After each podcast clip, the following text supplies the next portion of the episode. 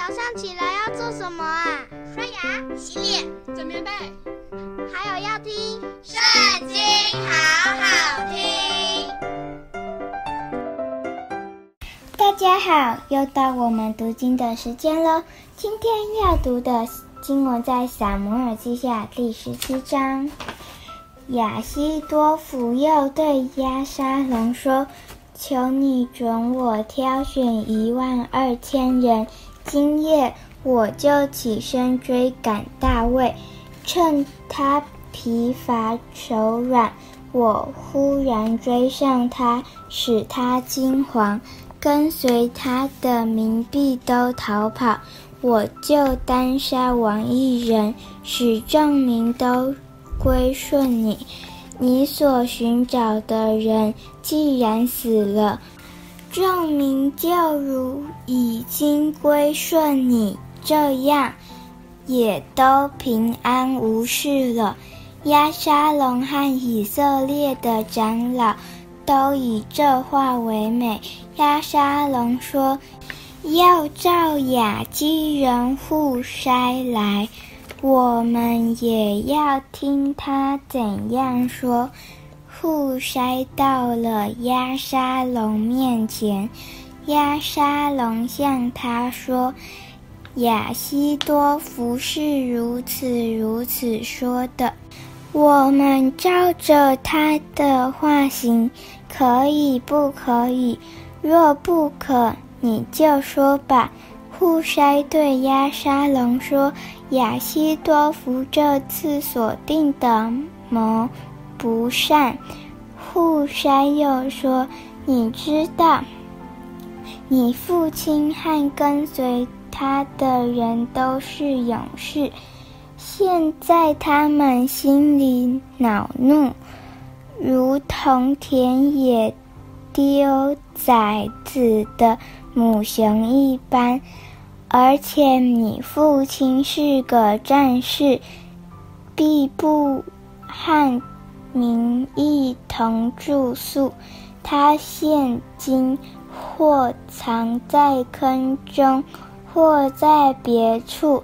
若有人首先被杀，凡听见的必说：跟随押沙龙的民被杀了。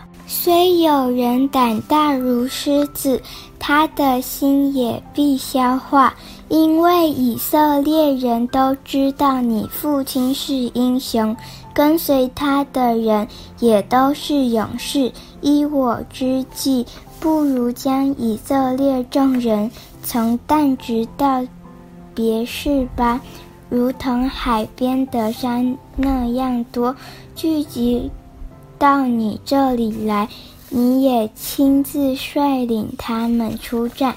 这样，我们在何处遇见他，就下到他那里，如同露水下在地上一般，连他带跟随他的人一个也不留下。他若进了哪一座城，以色列众人必带绳子去，将那城拉到河里，甚至连一块小石头都不剩下。押沙龙和以色列众人说：“亚基人互筛的计谋。”比亚希多弗的计谋更好，这是因耶和华定意破坏亚希多弗的良谋，为要降祸与押沙龙。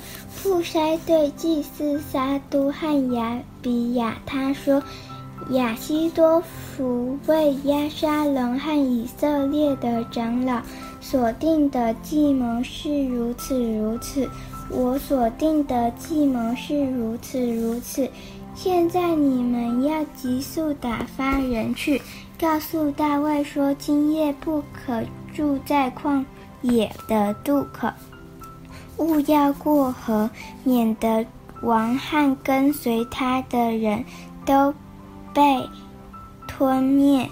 那时，约拿单和亚希玛斯在影罗杰那里等候，不敢进城，恐怕被人看见。有一个使女出来，将这话告诉他们，他们就去报信给大卫王。然而有一个童子看见他们。就去告诉亚沙龙，他们急忙跑到巴户林某人的家里，那人院中有一口井，他们就下到井里，那家的妇人用盖盖上井口，又在上头铺上碎麦，事就没有泄露。押沙龙的仆人来到那家，问妇人说：“亚西马斯和约拿单在哪里？”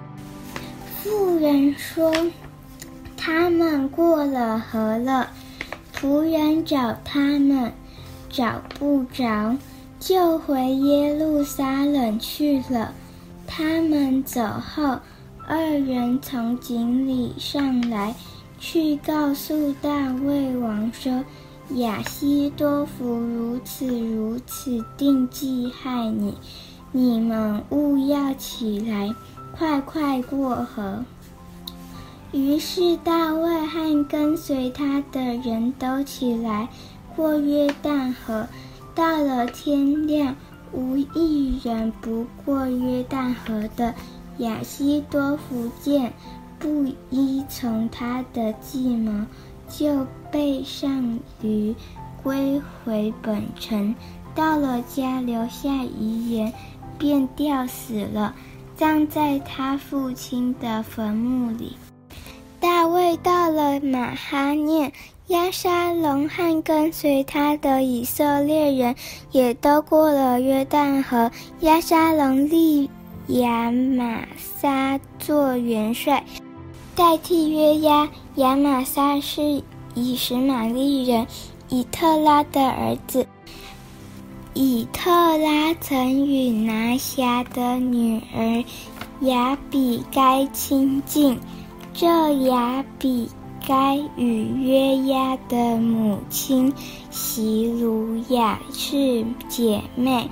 押沙龙和以色列人都安营在基列地。大卫到了马哈念，亚门族的拉巴人拿辖的儿子朔比罗底巴人亚米利的儿子马吉，基列的罗基琳人。巴西来，带着被褥、盆碗、瓦器、小麦、大麦、麦面、炒谷、豆子、红豆、炒豆、蜂蜜、奶油、绵羊、奶饼，供给大卫和跟随他的人吃。他们说：“民在旷野，必饥渴困乏了。”今天的读经就到这里结束了，下次记得还要收听圣经，好好听哟，拜拜。